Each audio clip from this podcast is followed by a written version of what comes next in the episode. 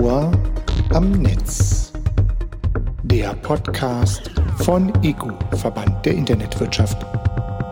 Dieses Jahr ist Bundestagswahl und Digitalpolitik ist aktueller denn je. Dem wollen wir auch im Rahmen unseres Eco-Podcasts das Ohr am Netz Rechnung tragen und haben daher die Podcast-Spezialserie Wahl Digital 2021 gestartet. In den einzelnen Folgen unter diesem Motto legen wir den Fokus ganz bewusst auf digitalpolitische Themen. Unser Gastmoderator Sven Oswald spricht mit Netzpolitikerinnen und Politikern sowie Expertinnen und Experten aus der Internetwirtschaft über die digitalpolitischen Top-Themen für die kommende Legislaturperiode. Los geht's! Herzlich willkommen zum Podcast-Special zur Wahl Digital 21 des ECO. Mein Name ist Sven Oswald. Ich darf die passende Live- oder sagen wir mal Hybrid-Veranstaltung dieses Jahr wieder moderieren, in der äh, die großen Parteien jeweils eine Netzpolitikerin oder einen Netzpolitiker zu mir ins Rennen auf die Bühne schicken oder eben in den Stream, die dann zu verschiedenen Themen jeweils zwei Minuten Zeit haben, um zu sagen, wie sie selber oder Ihre Partei zukünftig die äh, Digitalpolitik denn sehen bzw. sich wünschen würde oder noch anders, wenn Sie die Wahl gewinnen im September, in welche Richtung es dann gehen wird. Da zwei Minuten wirklich nicht viel Zeit sind, bin ich sehr, sehr froh, dass ich als äh, alter Quatschkopf die Gelegenheit habe, in diesem Podcast-Format etwas ausführlicher zu sprechen. Und zwar unter anderem mit den Kandidatinnen und Kandidaten und eben auch den wichtigen Menschen der großen Parteien. Äh, ich eier so ein bisschen rum, weil ich spreche jetzt mit jemandem, die war bisher immer Kandidat. Also sowohl bei der EU-Wahl Digital 2019 als auch beim letzten und ersten netzpolitischen Parteiencheck äh, zur Bundestagswahl 2017. Diesmal steht sie nicht so richtig in der Bütt, war aber bei der ersten Veranstaltung schon vorne mit dabei und ich bin sehr, sehr froh, sie jetzt hier ausführlich begrüßen begrüßen zu dürfen. Ähm, bei mir ist Saskia Esken, die Parteivorsitzende der SPD. Hallo, Frau Esken, toll, dass Sie Zeit haben. Hallo, Oswald, ich freue mich sehr.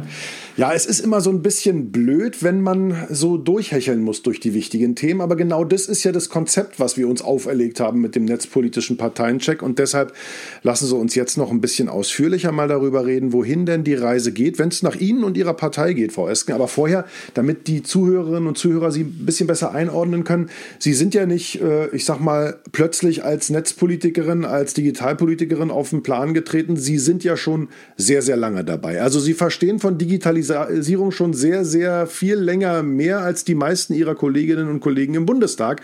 Wie gesagt, wir haben äh, in diesem Format 2017 das erste Mal miteinander zu tun gehabt, aber auch schon auf verschiedenen äh, Veranstaltungen davor über digitale Themen sprechen können, wo ich persönlich mit Verlaub das Gefühl hatte, sie waren noch sehr allein auf weiter Flur unter den Politikerinnen und Politikern, die verstanden haben, wie wichtig Digitalisierung irgendwann mal für uns werden wird. Denken wir doch mal ganz zurück in Ihre, ich sag mal, digitale Vergangenheit.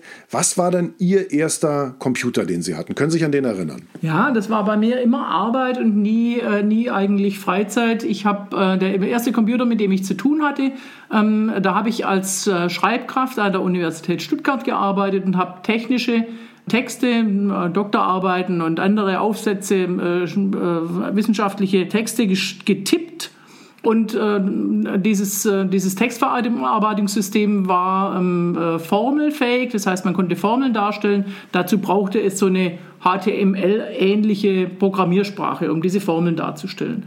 Und ähm, das hat man mir oder habe ich mir beigebracht, mit dem Ding zu arbeiten. Es hat mich gereizt, zu verstehen, wie es funktioniert. Und deshalb und aus diesem Impuls heraus habe ich dann ein duales Studium zur staatlich geprüften Informatikerin absolviert und bin dann in die Softwareentwicklung gegangen einige Jahre, bevor ich ähm, drei Kinder bekommen habe und in der Branche nicht mehr wirklich arbeiten konnte. Mhm. Frau Esken, jetzt äh, sagen Sie, Sie sind über die Arbeit äh, ins Digitale gestolpert. Gab es dann irgendwo einen Schlüsselmoment, wo Sie gesagt haben, und da hatte ich einen Computer oder was ähnliches mal nur so aus Dafke zum Spaß oder ist das Ihnen nie untergekommen? Also ich kann mich erinnern, mein erster Computer war ein Commodore C16 und ich habe versucht, Spiele zu spielen, was sehr lange gedauert hat damals. Ja, das, das, das sind Zeiten, die habe ich eher aus der äh, Anschauung in der Familie in Erinnerung, weil mein Bruder Bruder ähm, auch Musik gemacht hat mit dem Atari, also schon zu ganz frühen Zeiten. Das war aber für mich nie ein besonderer Reiz, erstaunlicherweise dann aber das Berufliche und dann ist es ja auch sehr ähm, hat sicher hat auch einen starken Raum in meinem äh, Leben eingenommen nicht, und nicht nur im beruflichen.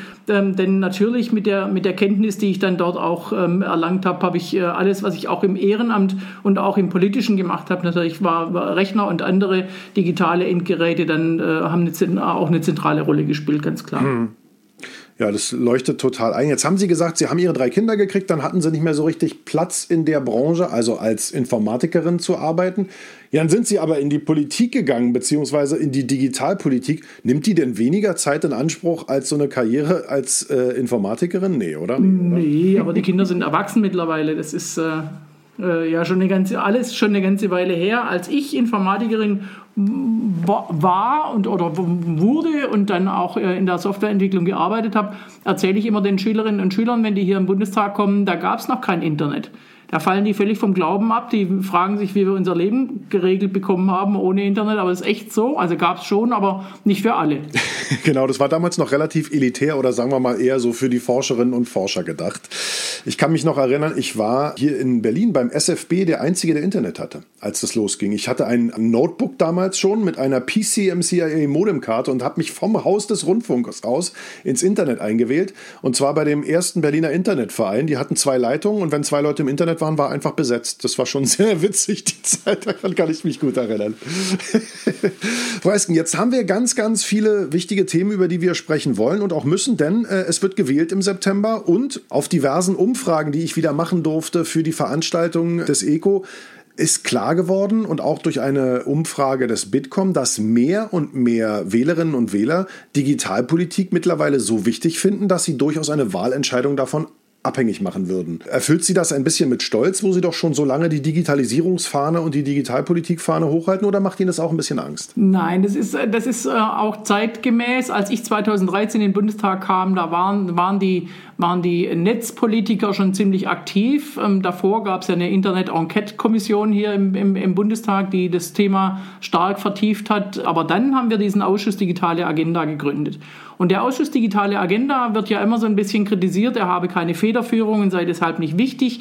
Aber es ist den Abgeordneten in diesem Ausschuss gelungen, weil die fast alle natürlich noch einen weiteren Ausschuss bearbeiten, in die traditionellen Fachausschüsse, die auch traditionell an Ministerien geknüpft sind, ähm, die Thematik reinzutragen. Ich beispielsweise hatte in der ersten Legislatur zusätzlich den Bildungsausschuss und dann war natürlich klar, dass ähm, äh, die digitale Bildung und die Frage, wie denn ähm, äh, unsere Schulen sich weiterentwickeln müssen, um Kinder und Jugendliche auch auf ein Leben in der digitalen Welt vorzubereiten, und dass das mein Thema sein würde und dass äh, ich nach vier Jahren dann auch sagen konnte, meine Kolleginnen und Kollegen, insbesondere natürlich in meiner Fraktion, die hatten dann nachher verstanden, um was es geht. Und das ist äh, diese Missionsarbeit, die ist so ein Stück weit geglückt. Und insofern ist das Thema in der Politik auf jeden Fall sehr viel stärker angekommen mittlerweile. Und dass es jetzt auch in der, in der Bevölkerung eine noch größere Rolle spielt, ist schon, glaube ich, auch Corona geschuldet. Denn viele, die bisher sagen wir mal, dem Homeoffice oder auch den digitalen äh, Distanzlernangeboten, die da jetzt genutzt werden, äh, eher distanziert äh, gegenüberstanden. Die mussten halt jetzt in Anführungsstrichen auch ähm, nutzen und haben da auch ähm, ja, einigen ähm, äh, guten Nutzen davon äh, erlebt, nicht nur. Man muss auch ehrlich sagen, digitale Bildung ist nicht das, was, was wir jetzt gerade erlebt haben, so soll es nicht sein ähm, insbesondere auch was die Leistungsfähigkeit anbelangt. Und äh, so ist eben auch in anderen Zusammenhängen ist vieles auch offengelegt worden, was eben nicht gut funktioniert. Und mhm. dass da jetzt Handlungsbedarf und infolgedessen auch ähm, Bedeutung im Thema gewachsen ist, das ist gut, weil dann geht, geht auch was voran. Jetzt haben Sie schon erwähnt, wie das so funktioniert hat, auch mit der Enquete-Kommission. Ähm, also Digitalpolitik ist ein Querschnittsthema.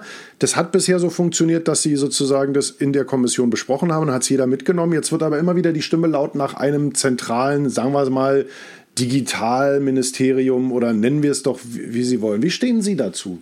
Also ein zentrales Ministerium fordert mittlerweile, glaube ich, keiner mehr, weil alle verstanden haben, dass da würden wir, also zentrales Ministerium würde für mich bedeuten, wir lösen alle Zuständigkeiten für Digitalpolitik aus den anderen Ministerien heraus und zentralisieren die gesamte Zuständigkeit für dieses Thema in einem. Das wäre dann ein ziemliches Monsterministerium. Da hat, glaube ich, mittlerweile jeder verstanden, dass wir vier Jahre lang damit beschäftigt wären, die Bundesregierung neu zu äh, ordnen, aber wir würden keine Politik machen. Und das äh, kann es ja auch nicht sein. Und deswegen jede Art von schlanker Organisation der, der besseren Koordinierung der Digitalpolitik ähm, äh, ist willkommen und dringend notwendig. Ob da ein Ministerium drüber stehen muss oder ob da eine andere Art von Organisationsform drüber steht, wir werden sehen. Ähm, was sich da nach, der, nach, nach dem Ende der Legislatur mit, der, mit äh, einer dann zu bildenden Koalition ergibt. Ähm, aber dass die Ko Koordination besser werden muss, insgesamt ähm, in der Transformationspolitik, sage ich mal, in der Innovationspolitik, das ist ohne, ohne Frage. Jetzt haben Sie erklärt, wie es bisher gelaufen ist und das Problem war ja auch bisher immer, dass dann nicht so richtig Budgetgewalt dahinter stand oder keine eigenen Budgets. Ist sowas nötig in Zukunft zu sagen, wir müssen irgendwie zentral wissen, wie viel Geld wir überhaupt haben für Digitalisierungsprojekte oder soll das weiterhin in jedem Bereich einzeln bleiben? Da gibt es ja auch so unterschiedliche Vorstellungen. Ja, ich, ich glaube, dass es, äh, dass es eher darum gehen muss, dass Projekte entsprechend ausgestattet werden und wenn die ähm, ressortübergreifend sind, die Ressorts mit einbezogen werden, dann muss eben aus den verschiedenen Haushaltstiteln der Ressorts auch ein gemeinsamer, ein, ein gemeinsamer Titel geboren werden. Sowas kann man schon organisieren. Ich, ich bin mir immer noch ziemlich sicher, dass, dass die Agilität, die wir brauchen, um, um Transformation und Innovation zu organisieren und auch Digitalisierung zu organisieren, dass die eigentlich dem klassischen Ressortzuschnitt äh, widerspricht und dass wir deswegen mit der Gründung eines neuen Ministeriums noch nicht alles erledigt haben. Also ich höre sehr wohl, dass sehr, sehr viele sagen, das muss jetzt, weil damit kriegt das Thema das notwendige Gewicht und, und ja, Budget und Bedeutung und, und Handlungsfähigkeit. Aber ich weiß nicht, ob es ausreicht. Ich glaube, dass wir darüber nachdenken müssen, wie wir Regierung und Politik so organisieren, dass sie einerseits beteiligender und transparenter wird und andererseits schneller. Und das ist zuerst mal, klingt es nach einem Widerspruch, aber das muss uns gelingen. Da soll also der Weg hingehen, wenn es nach Ihnen geht. Was sind denn aus Ihrer Sicht die relevanten digitalen Zukunftstechnologien, Frau Esken? Also vielleicht mal so drei Beispiele, wo Sie sagen, das sind Sachen, darauf müssen wir uns konzentrieren. Da müssen wir auch dafür sorgen, dass wir hier in Deutschland bei den Themen am Ball bleiben und gut mitspielen. Also es kommt ganz entscheidend darauf an, dass wir erstmal wirklich in der Fläche des Landes Zugang und zwar schnellen Zugang zum schnellen Internet ähm, äh, verschaffen. Denn die Innovationskraft, die ja immer noch ähm, in, in, in Menschen und Ideen äh, steckt, die darf nicht auf bestimmte Regionen äh, beschränkt sein. Und wer auf dem Land eine gute Idee hat, äh, muss da wegziehen, um sie verwirklichen zu können. Deswegen ist es, ist es ganz entscheidend wichtig, dass wir, dass wir im Netzausbau auch wirksam werden, so wie wir es bisher ähm, zwar geplant, aber nie ähm, wirklich wirksam umgesetzt haben. Hm, ist auch ein Thema ganz klar gewesen, was ich in den Umfragen häufig gehört habe, dass sich die Menschen auf dem Plattenland äh, manchmal ganz schön verlassen fühlen. Und ich habe ein ähnliches Problemchen gehabt in einem kleinen Ferienhaus hinterm Deich. Äh, keine Chance, da mehr als 6 Mbit hinzulegen im Moment. Ist einfach nicht machbar. Aber gut, dass Sie dran sind. ja, absolut. Also es gibt immer noch Menschen, die sagen, sei doch froh, wenn du mal drei Wochen keinen Empfang hast. Das mag dann so eine Ausnahmesituation sein, wo das ganz nett ist, aber meistens nervt es. Ich bin ja im Schwarzwald zu Hause und ich weiß genau, wovon die Rede ist. Insbesondere dann Mobilfunk und hier äh, äh Topografie das ist, sind äh, Widersprüche in sich, die echt auch schwer aufzulösen sind. Das ist ganz entscheidend. Und das nächste, was ganz entscheidend ist, auch für die Ideen, von denen ich jetzt gerade, von den Innovativen, von denen ich jetzt gerade sprach, ist natürlich Bildung. Ja, und äh, da kommt, ist also in, äh, reden wir jetzt nicht von Technologie, sondern wir reden wirklich von Kompetenzen, sich ähm, äh, souverän und selbstbestimmt in, in die Gestaltung der digitalen Welt auch einbringen zu können, die Logik von Algorithmen auch zu verstehen, nicht unbedingt äh, alle modernen äh, Programmiersprachen zu beherrschen, sondern zu verstehen, wie, wie, wie die digitale Welt funktioniert, äh, um mich dann eben auch aktiv einzubringen. Wir, wir, wir müssen ähm, sowohl Kinder und Jugendliche, aber auch Erwachsene durch Weiterbildung und Erwachsenenbildung eben da auch äh, immer wieder am, am, am Ball halten, äh, damit alle auch teilhaben können. Dann wird es auch funktionieren, dann bekommen wir auch äh, die, die not notwendige innovative Kraft hin. Okay, das wäre jetzt der zweite Punkt. Also erstmal die Netze, dann die digitale Bildung, da bin ich voll bei Ihnen. Haben Sie noch irgendwas, wo Sie sagen, das ist eine Technologie, wo wir drauf gucken sollten in den nächsten vier Jahren, weil das durch die Decke geht? Also natürlich, man könnte jetzt sagen, klar, KI ist immer ein Thema zum Beispiel. Ich, ich glaube, dass wir, dass wir ähm, in der, insbesondere im staatlichen Handeln, in der, in der der öffentlichen Verwaltung äh, automatisierte Entscheidungen gut auch einsetzen können. Da gehört viel auch demokratische äh, Gestaltung dazu, dass wir uns darüber im Klaren werden, wo wollen wir äh, solche, solche Methoden überhaupt einsetzen, wofür und mit welchem Ziel. Wir hatten eben zu diesem Thema auch eine sehr, sehr äh, gute, erfolgreiche Enquete-Kommission im Bundestag zum Thema künstliche Intelligenz automatisierte Entscheidungen. Das ist sicher ein, ein wichtiges, ähm, äh, nicht Zukunfts-, sondern bereits Gegenwartsthema. Aber zunächst mal muss es uns ja darauf ankommen, dass wir, dass wir äh, überhaupt die Verwaltung insgesamt ähm, digital zugänglich machen. Da ist ja das Onlinezugangsgesetz ganz hilfreich gewesen und hat eine gute Zusammenarbeit von Bund und Ländern tatsächlich entwickelt. Ähm, sehr ambitioniertes Vorhaben bis 2022, das ist glaube ich nächstes Jahr, alle äh, äh, Verwaltungsverfahren digital zugänglich zu machen. Ähm, ich bin gespannt, ob die es schaffen, aber ich freue mich, würde mich sehr darüber freuen. Dahinter liegen aber Verfahren, die immer noch ähm, sehr analog sind, dass wir unsere Verwaltung mit ihren Dienstleistungen, die ja für die Bürgerinnen und Bürger und die ja für die Unternehmen da sind und nicht Selbstzweck darstellen, dass die ähm, ähm, effizient und äh, transparent und eben äh, so auch digital angeboten werden. Das ist, glaube ich, der, der dritte wichtige Punkt, um dann andere zu befähigen, loszumarschieren und Innovationen zu nutzen und äh, für sich selbst auch weiterzuentwickeln. Also auch da bin ich ganz bei Ihnen, Frau Esken, und ich bin auch gespannt, was nächstes Jahr denn an digitalen Services der Verwaltung alles äh, erhältlich schon sein wird für die Bürgerinnen und Bürger. Wo würden Sie da die Prioritäten sehen? Also bei den, ich glaube, über 500 digitalen Services, die es dann irgendwann geben wird. Geht es darum, dann schnell sein Auto an oder ummelden zu können? Oder wo, glauben Sie, sind die wichtigen Punkte für die Bürger? Die Akteure im, im, im Onlinezugangsgesetz, die Bund und äh, Länder, die da zusammenarbeiten, dass die sehr klug darauf geschaut haben, was äh, viel genutzt wird, was regelmäßig äh, von den Bürgerinnen und Bürgern auch gebraucht wird. Ähm, jetzt nicht, ähm, also sagen wir mal, das Aufgebot ist jetzt eine Sache, die im Idealfall nur einmal gebraucht wird. Andere Dinge ähm, geschehen im Leben einfach öfter. Insofern, äh, danach haben die sich orientiert und das ist auch richtig so. Das muss sich nicht, wie ich gerade schon gesagt habe, nicht daran orientieren, was die Verwaltung am dringendsten ähm, gerne haben möchte oder braucht, sondern daran, was äh, Bürgerinnen und Bürger und was Unternehmen nutzt. Haben Sie nicht auch in der Pandemie an der einen oder anderen Stelle einen Schreck gekriegt, als Sie wahrscheinlich nochmal ganz deutlich vor Augen geführt gekriegt haben, woran es bei der Digitalisierung der Verwaltung in Deutschland alles so krankt? Weil ehrlich gesagt, ich bin innerlich an diversen Stellen so ein bisschen zusammengezuckt. Unter anderem ja auch alleine bei der Ansage, dass irgendwie montags immer noch der Disclaimer darunter stand, äh, unter den Zahlen des RKI, dass nicht alle Gesundheitsämter bisher melden konnten, weil die einfach alle noch nicht digital vernetzt sind. Wo ich, da, da dachte ich dann, das lese ich jetzt seit einem Jahr, das dauert aber lange. Ja, das stimmt. Ähm, wir haben ein ähnliches Phänomen gehabt 2015, als ähm, in einem Schwung doch recht viele Menschen äh, in Not nach Deutschland gekommen sind und äh, das Bundesamt für Migration und Flüchtlinge, BAMF, äh, auch in dem Maße überfordert war als erstmal kleine Behörde, die dann sehr schnell mit sehr viel Personal auch aufgestockt wurde und die eben auch sehr analog unterwegs waren. Und als das Problem dann, jedenfalls was das BAMF anbelangt, ähm, äh, bewältigt war, ähm, dann konnten die sich damit beschäftigen, sich zu reorganisieren und sich zu digitalisieren. Man muss ja ehrlich sagen, wenn so eine, so eine Behördenstruktur also jetzt die Gesundheitsämter, die sehr dezentral sind, wenn die ähm, reformiert werden soll, dann sollte das nicht unbedingt, wird es nicht unter Volllast äh, geschehen. Und die sind unter Volllast. Ja, absolut. Und zwar im Ausnahmezustand seit einem Jahr, genau wie auch alle Kliniken, ne? ganz klar.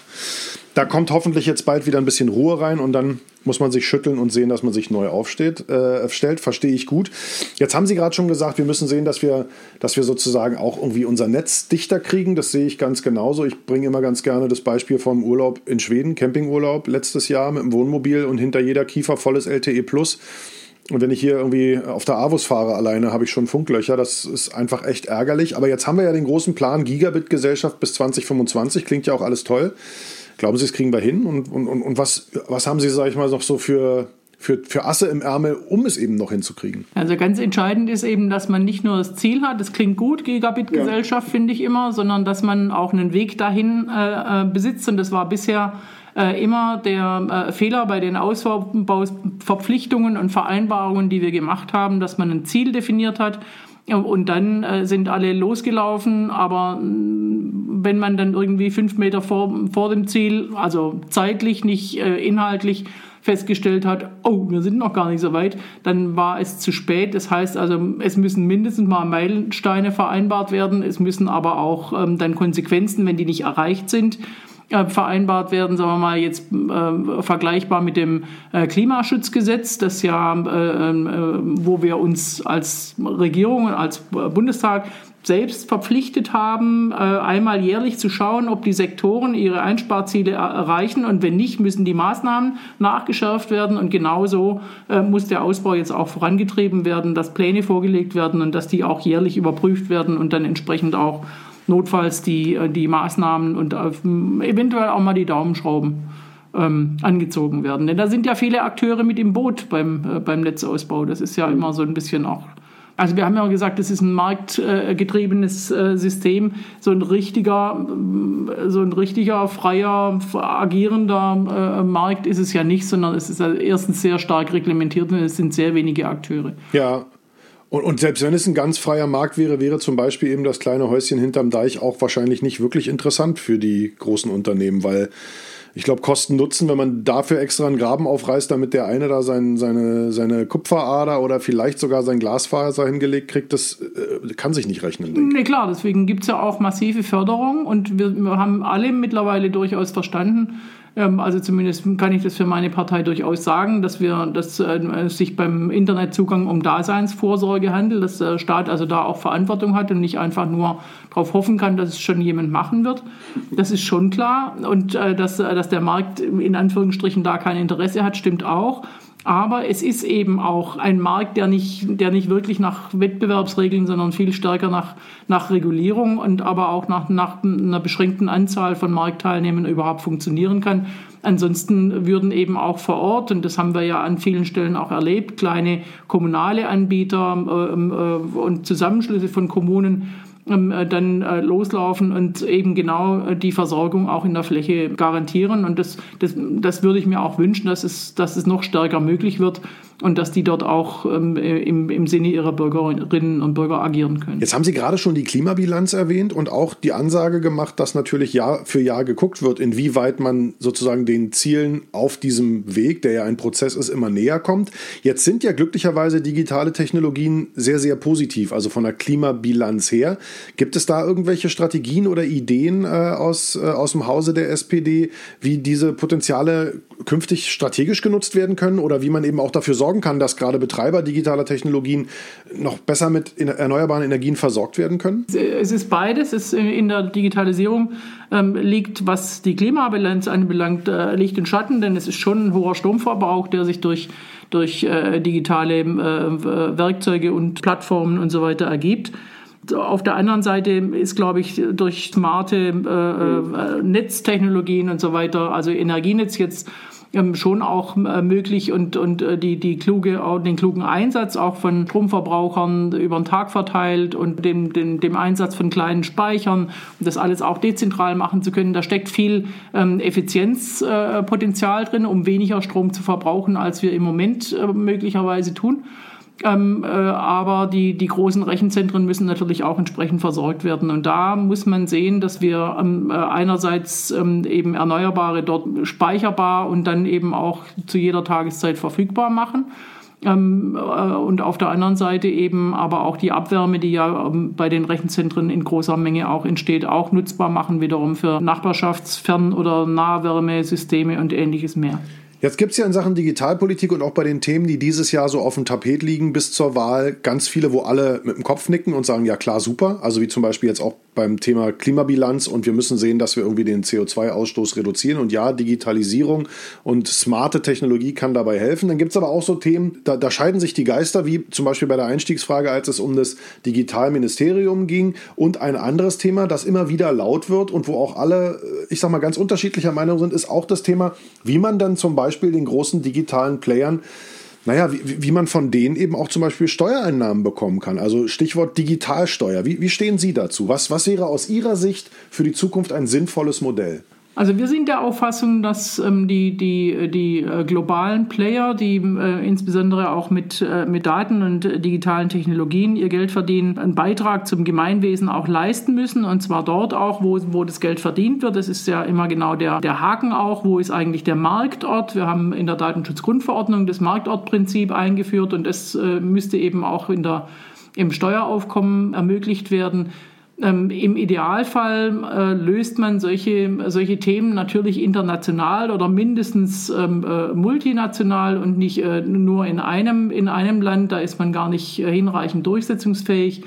Und deswegen äh, sind wir sehr froh jetzt, dass wir mit dem äh, amerikanischen Präsidenten Biden ähm, einen Akteur da auch global haben, der ähm, einer Mindestbesteuerung, einer globalen Mindestbesteuerung sehr positiv gegenübersteht sogar äh, sehr ambitioniert auch, dort einen, Steuersatz von 21 Prozent äh, in den Raum gestellt hat. Und wir könnten, glaube ich, mit so einer, mit so einer international vereinbarten äh, Strategie auch vor allem die, die Schlupflöcher und die, die sogenannten Steuerparadiese ein Stück weit in den Griff kriegen, was ein, ein, ein, viel größeres Problem ist als die Frage der Höhe der, der Steuersätze. Wir verlieren viel mehr durch, durch Steuervermeidung und natürlich auch kriminelle Hinterziehung ähm, als, äh, als durch äh, zu geringe Steuersätze. Diejenigen, die ehrlich und äh, ähm, mit dem notwendigen Verantwortungsgefühl vor Ort ihre Steuern bezahlen, ähm, da sind die Steuersätze im Normalfall hoch genug. Mhm, okay, äh, jetzt haben Sie gerade schon die DSGVO erwähnt. Kommen wir doch mal zum Thema Daten und Umgang mit Daten. Die DSGVO hat ja erst für einen riesen Aufschrei gesorgt, als sie dann eingeführt wurde.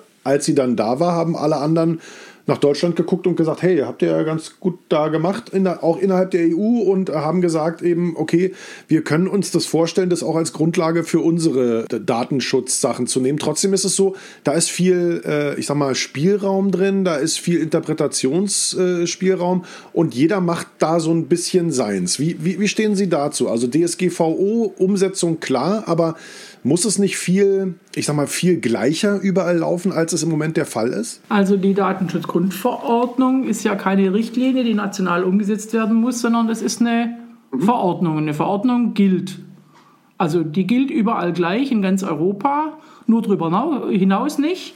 Und ähm, das bringt uns natürlich dann in, in gewisse Schwierigkeiten, jetzt sagen wir mal amerikanischen Cloud-Anbietern äh, abzuverlangen, dass die DSGVO auch in äh, Serverlandschaften, die außerhalb äh, Europas stehen, äh, Gültigkeit haben, weil wir ja schließlich das Marktortprinzip dort verankert haben, wie ich sagte. Ähm, insofern kann die Umsetzung so unterschiedlich nicht sein, wie das früher gewesen ist. Früher konnten die, die amerikanischen Plattformen sagen, euer europäisches äh, Datenschutzrecht, das ja in jedem Land unterschiedlich war und in, in, in Deutschland dann nochmal in jedem Bundesland unterschiedlich war. Das verstehen wir nicht, ist uns zu kompliziert, können wir uns leider nicht dran halten. Diese Ausrede gilt jetzt nicht mehr und zwar seit ähm, ja, Mai 2016 eigentlich und 2018 war die Datenschutzgrundverordnung dann auch wirksam und äh, man konnte nicht mehr nicht mehr ausscheren. Das Einzige, was sich sozusagen verändert hat in Deutschland eigentlich, weil der Bundesdatenschutz äh, schon ziemlich äh, stark war und auch äh, ähnliche Regelungen hatte.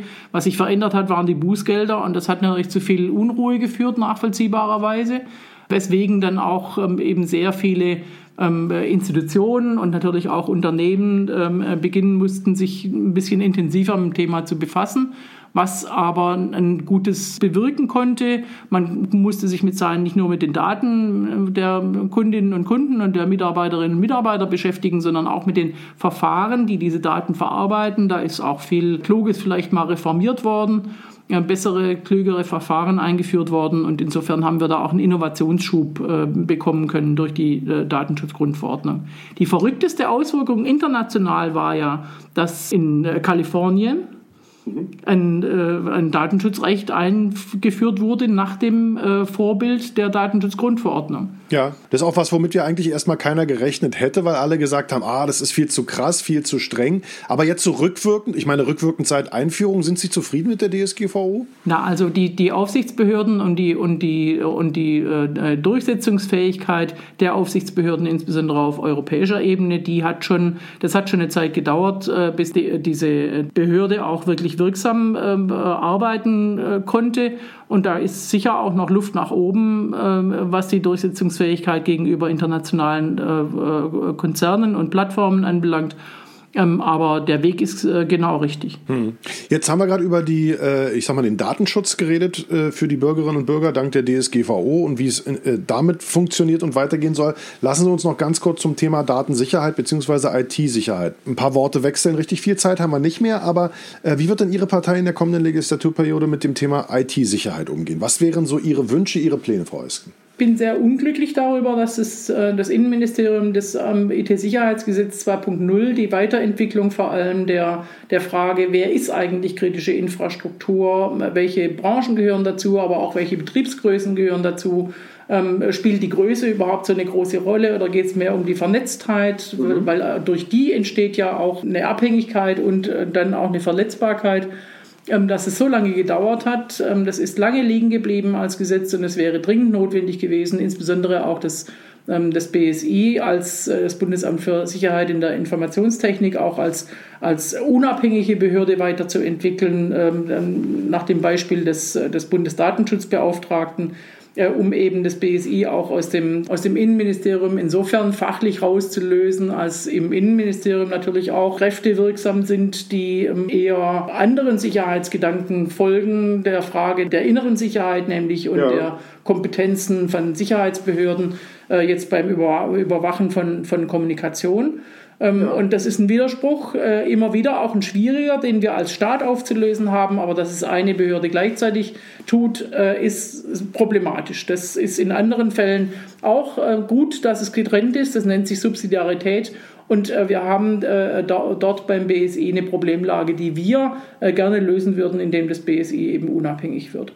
Und äh, dass die IT-Sicherheit insgesamt äh, gestärkt werden muss, dass wir dort auch die Unternehmen nochmal entsprechend ähm, äh, bestärken müssen, ähm, da einen Fokus drauf zu legen, äh, die vor allem auch die, die Hersteller natürlich von Soft- und Hardware, die IT-Sicherheit im Design zu denken und nicht erst hinten dran zu pappen, wenn das Produkt schon fertig ist das ähm, sind Entwicklungen, die eben im IT-Sicherheitsgesetz notwendig gewesen wären. Und da ist auch nicht äh, jetzt mit der, mit der Werbe dran gearbeitet worden, wie es notwendig gewesen wäre. Jetzt haben Sie gerade schon die Überwachung angesprochen, also zum Beispiel die Überwachung im Internet durch BND und ähnliche. Wie, wie stehen Sie dazu? Was halten Sie zum Beispiel von äh, staatlich legalisiertem Hacking? Also äh, ich habe äh, schon äh, vor meiner Zeit als Parteivorsitzende äh, in diesen Themen eine klare, eine klare Haltung gehabt. Ähm, bin jetzt in der, mitten in der Legislatur Parteivorsitzende geworden und alle haben natürlich große Erwartungen dann da, daran geknüpft, dass ich jetzt ähm, aufhalten könnte, was im Koalitionsvertrag ohne mein Zutun leider schon vereinbart worden ist. Und das ist mir nicht an allen Stellen gelungen. Und deswegen musste ich auch da Entwicklungen hinnehmen, die ich persönlich für problematisch oder auch falsch halte. Staatliches Hacking äh, wird betrieben, äh, sowohl um jetzt äh, auf, ein, auf das einzelne Gerät oder auf die einzelne Kommunikation eines, eines Verdächtigen zu kommen durch, durch den sogenannten Staatstrojaner. Ähm, aber die, die große Idee, die sich dahinter verbirgt, äh, da geht es ja dann eher um den Hackback, nämlich die, der, das Zurückschlagen, ähm, äh, wenn, wenn ein Staat oder auch ein, ein größeres Unternehmen eben äh, durch, durch, einen, äh, durch einen Cyberangriff lahmgelegt wird, dass man dann äh, die Möglichkeit hat, sich zu wehren. Und ähm, da habe ich von Anfang an gesagt, und das sagen auch alle Fachleute, bis man ähm, in der Lage ist, sicher und beweissicher auch sagen zu können, wer der Angreifer gewesen ist, um zurückzuschlagen, ist der Schaden viel zu groß. Es geht erstmal immer darum, äh, natürlich ähm, die, die Handlungsfähigkeit wiederherzustellen und, und äh, den Angriff zu beenden dann am Ende äh, zum Gegenschlag auszuholen, ähm, ist nicht der Weg, sondern wir müssen für, für mehr Sicherheit und bessere Brandmauern äh, bessere Firewalls äh, sorgen, um, um solche Angriffe erst gar nicht stattfinden zu lassen oder mindestens entsprechend resilient zu sein, dass man dann schnell auch wieder. Ja. Und, und, es geht meiner Meinung nach auch darum, natürlich Sicherheitslücken schnellstmöglich zu schließen und nicht auch sich selber mit dem Fuß in der Tür offen zu lassen, weil man es so herrlich nutzen kann, weil das die gesamte Stabilität ja äh, durchaus riskiert. Das ist immer das Argument, das betrifft ja nur wenige und dann muss man sagen, nee, das betrifft die Sicherheit der 80 Millionen und darüber hinaus. Genau. Liebe Frau Esken, jetzt haben wir eine gute halbe Stunde miteinander gesprochen. Deutlich länger als in allen Bühnenformaten zum netzpolitischen Parteiencheck. Das hat mir viel Spaß gemacht. Aber an dieser Stelle habe ich die einzige Möglichkeit bisher zu sagen, gibt es noch was, worüber Sie gerne reden würden, was Ihnen noch ein Anliegen ist, wenn wir jetzt über die Wahl 2021 im September reden, über die Digitalpolitik? Also wenn es digitalpolitisch noch was Wichtiges zu sagen gäbe, dann natürlich die Frage nicht der, des Datenschutzes, der ja sowieso keine Daten schützt, sondern Menschen vor dem Missbrauch ihrer Daten. Mhm äh, sondern die, die Datennutzung. Ähm, wie bekommen wir es hin, dass, ähm, dass in Deutschland äh, Innovation äh, in einem auch offenen Markt entstehen kann, auch ein Markt, der nicht nur ähm, äh, marktorientierte Teilnehmer, sondern auch zivilgesellschaftliche Akteure befähigt, Innovation und neue Ideen zu entwickeln auf der Grundlage von Daten, die man eben im Rahmen der DSGVO auch nutzen darf, also nicht personenbezogene Daten und äh, die verfügbar zu machen, soweit als möglich durch ähm, sowohl eine Open Data Verpflichtung beim Staat, also die, die äh, Verpflichtung, dass der Staat alle Daten offenlegt, die nicht personenbezogen sind und nicht Geschäftsgeheimnisse betreffen, und dass aber auch vor allem große Unternehmen, große datengetriebene Unternehmen dazu verpflichtet werden können, ähm, mindestens einen Teil ihrer, ihrer Daten offenzulegen und mit, mit äh, Marktakteuren, aber auch mit der Zivilgesellschaft zu, zu teilen. Immer darauf zu achten, dass die Daten, die im öffentlichen Raum entstehen, zum Beispiel in einer Smart City, dass die eben auch der Öffentlichkeit zur Verfügung stehen, damit wir daraus neue Ideen äh, gewinnen können und neue, neue äh, Services auch für die Bürgerinnen und Bürger. Das ist mir und das ist der SPD ein besonderes Anliegen. Sehen Sie gut, dass ich nochmal gefragt habe, ob wir was vergessen haben, weil das ist natürlich ein Thema, was in Zukunft extrem wichtig sein wird, gerade wenn in Deutschland auch, ich sag mal, äh, wirtschaftliche Modelle funktionieren sollen, die auf Basis von Daten klappen, weil sonst könnte das Ganze ja etwas schwierig werden oder sich eben doch in andere Regionen der Welt verlagern, was schade wäre, weil auch hier gibt es tolle Ideen. Saskia Esken ist äh, die Parteivorsitzende der SPD. Noch viel länger ist sie aber Digitalpolitikerin für die SPD und noch länger ist sie Informatikerin. Ähm, ihr Wissen gibt sie seit vielen, vielen Jahren an die Kolleginnen und Kollegen weiter. Äh, nicht nur im Bundestag, sondern auch in so Veranstaltungen, in denen wir uns über den Weg laufen durften. Mir war es immer eine große Wonne und ich hatte sehr viel Spaß. Danke für Ihre Zeit äh, bei diesem Podcast jetzt, Frau Esken. Danke ebenso. Hat Spaß gemacht. Das Ohr am Netz.